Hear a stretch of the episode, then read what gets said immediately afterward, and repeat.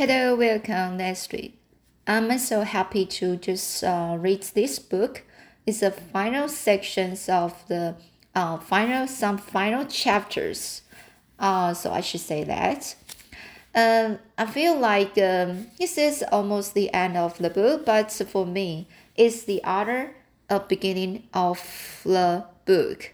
You know, sometimes we can just uh, I, I I'm the the, the person that's uh, feel like uh, so excited to uh, finish the one book, and um, and very expect uh to next one. So I think this is a very good way to always just learn from the books and then myself to always keep going and uh, with the the big patience to learning something.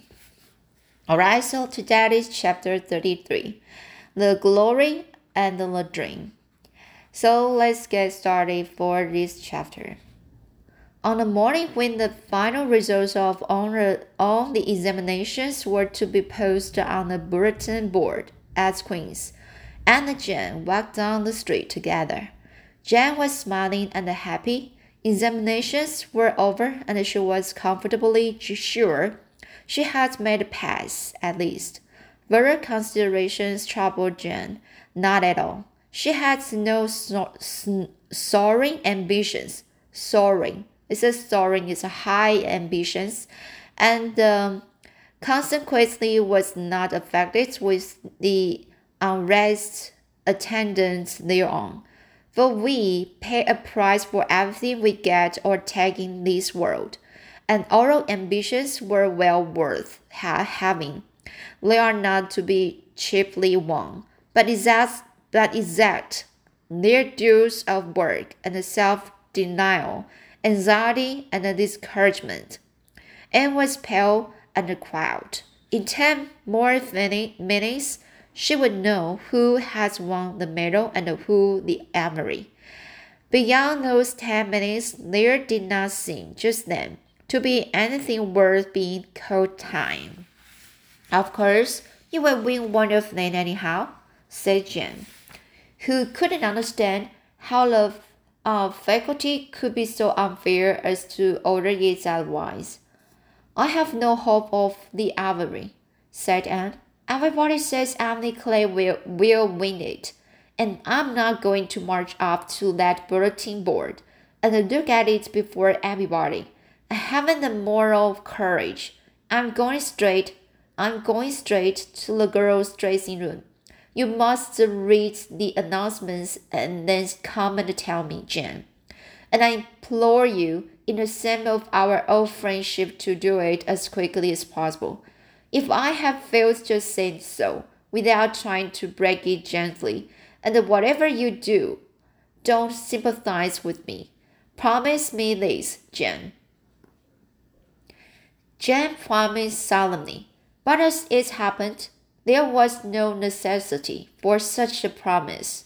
When they went up the, in, the entrance steps of Queen's, they found the hall full of boys who were carrying Gilbert Blythe around on their shoulders and yelling at the tops of their voices, Hooray for Blythe! Medalist! For a moment, I felt one sickening pain of defeat and disappointment. So she had failed and Gilbert had won. Well, Matthew would be sorry. He had been so sure she would win.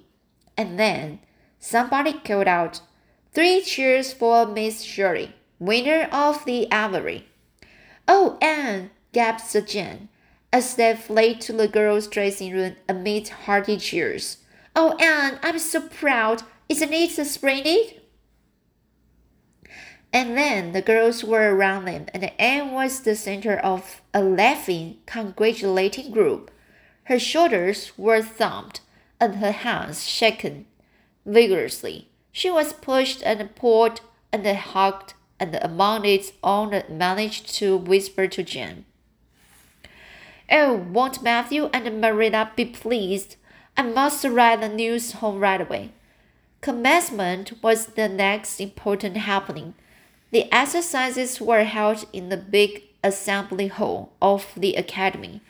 Addresses were given, essays read, songs sung, the public award of diplomats, prizes, and the medals made. Matthew and Marilla were there, with eyes and ears for only one student on the platform. A tall girl in pale green, with faintly flushed cheeks and starry eyes, who read the best essay and was pointed out and whispered about as the Avery winner. Reckon you are glad we kept her, Marilla, whispered Matthew, speaking for the first time since he had entered the hall, when Anne had finished her essay. It's not the first time I've been glad, retorted Marilla. You do like to rub things in, Matthew Cuthbert. Miss Barry, who was sitting behind them, leaned forward and poked Marilla in the back with her parasol. Aren't you proud of the Anne girl? I am, she said. Anne went home to Emily with Matthew and Marilla that evening. She had not been home since April, and she felt that she could not wait another day. The apple blossoms were, were out, and the world was fresh and young. Diana was at Green Gables to meet her in her own wild white room, where Marilla had set the flowering house rose on the windowsill. Anne looked about her and drew a long breath of happiness. Oh, Diana, it's so great to be back again. It's so good to see those pointed firs coming out against the pink, pink sky, and that white orchard and the old snow queen isn't the breath of the mint delicious? And that's tea rose wine. It's it's a song and a hope, a hope and a prayer all in one. And it's good to see you again, Diana. I thought you liked the Stella Stella Maynard better than me, said Diana reproachfully. Josie Pye told me you did. Josie said you were infatuated with her and laughed and parodied Diana with the fatty June of her bouquet. Stella Maynard is the dearest girl in the world except one, and you are that one, Diana, she said. I love you more than ever, and I have so many things to tell you. But just now, I feel as if it were joy enough to sit here and look at you. I'm tired, I think. Tired of being studious and ambitious I mean to spend at least two hours tomorrow lying out in the orchard glades, thinking of absolutely nothing. You've done splendidly, Anne. I suppose you you won't be teaching teaching now that you've won the Avery. No, I'm going to Redmond in September. Doesn't it seem wonderful? I will have a brand new stock of ambition let in by that time, after three glorious uh, golden months of vacation. Jen and Ruby are going to teach. Isn't it splendid to think we all got through an event to Moody Spurgeon and Josie Pye? The Newbridge trustees have offered Jen their school already, said Diana. Gilbert Blythe is going to teach too. He has to. His father can afford to send him to college next year, after all, so he means to earn his own way through I through. I expect he will get a school here if Miss Ames decides to leave. Anne felt a queer little sensation of dismayed surprise. She had not known this. She had expected that Gilbert would be going to Redmond also. What would she do without their inspiring rivalry? Would not work even at a co-educational college with the real degree in prospect be rather flat without her friends, the enemy. The next morning at breakfast, it suddenly struck Anne that Matthew was not looking well. Surely he was much grayer than he had been a year before. Marilla, she said hesitatingly, when he had gone, gone out, is Matthew quite, quite well? Is Matthew quite well? No, he isn't said Marilla in a troubled tone. He's had some real bad spells with his heart this spring, and he won't spare himself a mind. I've been real worried about him, but he's some better this while back, and Weaver got a good hired man. So I'm hoping he will kind of raise the pick up. Maybe he will now you are home. You always cheer him up. Anne leaned across the table and took Marilla's face in her hands. You are not looking as well yourself as I'd to as I'd like to see you. Marilla, you look tired. I'm afraid you've been working too hard. You must take a rest. Now that I'm home, I'm just going to take this one, one day off to visit all the dear old spots and hunt up my old dreams. And then it will be your turn to be lazy while I do the work. Marilla smiled affectionately at her girl. It's not the work, it's my head. I've a, a pain so often now behind my eyes. Dr. Spencer's been fussing with glasses, but they don't do me any good. There is a dis distinguished uh, oculist coming to the Irons last of June, and the doctor says I must see him. I guess I will have to. I can't I can't read or sew with any comfort now. Well, Anne, you were down really well at Queen's. I must say, to take first class license in one year and win the Elmer scholarship. Well, well, Mrs. Lynde says, pride goes before a fall, and she doesn't believe in the higher education of women at all. She says it's unfits them. She says it unfits them for women's true sphere. I don't believe a word of it. Speaking of Rachel, reminds me, did you hear anything about the Abbey Bank lately, Anne? I heard lady was shaking, answered Anne. Why? That is what Rachel said. She was up here one day last week and said there was some talk about heat. Matthew felt real worried. All we have saved is in that bank, every penny. I wanted Matthew to put it in the savings savings bank in the first place. But old Mr. Abbey was a great friend of father's, and he'd always banked with him. Matthew said any bank with him at the head of it was good enough for anybody. I think he has only been his nominal head for many years, said Anne. He's a very old man. His nephews are really at the head of the institution. Well, when Rachel told us that, I wanted Matthew to draw our money right out, and he said he'd think of it. But Mr. Russell told him yesterday that the bank was all right. Anne had her good day in the companionship of the outdoor outdoor world. She never forgot that day. It was so bright and golden and fair, so free from shadow and so lavish of blossom and spent some of its rich hours in the orchard. She went to the dry um, dry rags, uh, dry dry bubble and the Willowmere and the Violet Vale, Violet Vale. She called at the manse and had a satisfying talk with Mrs. Allan. And finally, in the evening, she went with Matthew for a cows, through Lover's Lane to a back pasture the woods were all glory through with sunset, and the, and the warm splendor of it streamed down through the hill gaps in the west. Matthew walked slowly with bent head, and taut and erect, erect, erect suited her swinging step to his. You've been working too hard today, Matthew, she said reproachfully. Why won't you take things easier? Well, now, I can't seem to, said Matthew, as he opened the yard gate to let the cows through. It's only that I'm getting old and I keep forgetting it. Well, well, I've always worked pretty hard and I'd rather job in Hollis.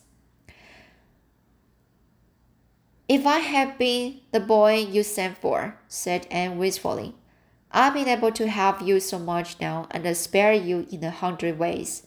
I can find it in my heart to wish I had been just for that. Well, now, I'd rather have you than a, a dozen boys, Anne, said Matthew, patting her hand.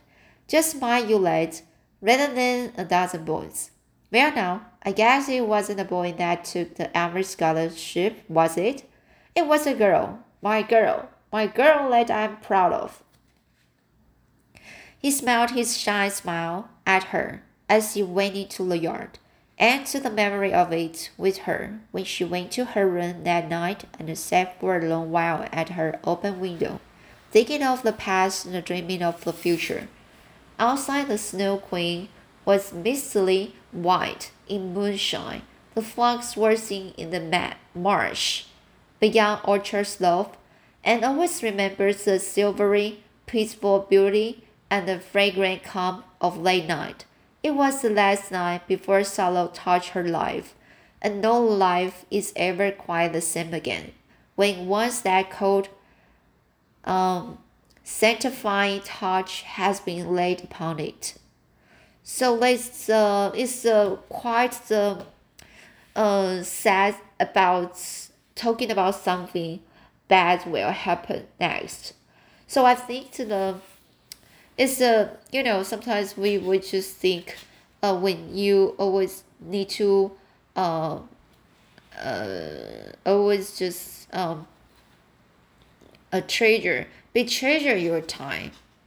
And the the time with your uh your your family and the the person you love the people you love.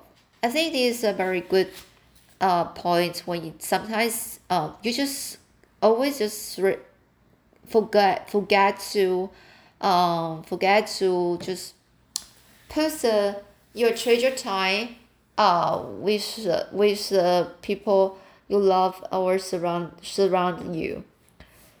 Sometimes people just like to uh, complain complain about something else. Um, maybe that will be a very small or little thing uh, so I think uh, uh, we easily just think about many things with unhappy way. But when someday you you will find uh, people just can suddenly vanished one day. Even something, even some opportunity, uh, some opportunities that will be same when you can grasp it well, the everything just uh, just easily go away, and that won't be appear again. So, so I think the people here, in the in the novel, I think the end, she she just didn't know something will something bad will happen and uh, but she just uh, can um memorize everything the past and uh, or, and of of uh, also she just uh, continue to uh, dream her future. For the, the the time she just can be a very happy girl and uh, without knowing anything bad will coming i think there's uh, is something we always have this kind of experience before. So i basically it's a very good sometimes we just um, uh, always talk to ourselves uh, you need to just think possibly positive, uh, positive way. So when you are just uh, always uh, in the negative thinking maybe you won't find other beautiful things around you so I think the, the best way is uh, to try to um, uh, push yourself and uh, just uh, persuade yourself to do uh, a good thinking about your life and uh, with a positive way and how to resolve it and how to readjust it. All right. So that's it today for chapter 36. So next chapter is uh, chapter 37 The Reaper Whose Name is Death. I think it's uh, not a very good ending for this book, but maybe we, uh, when you're losing something, you will get something instead. Alright, so that's it. And uh, I will read this chapter next time. And see you next time.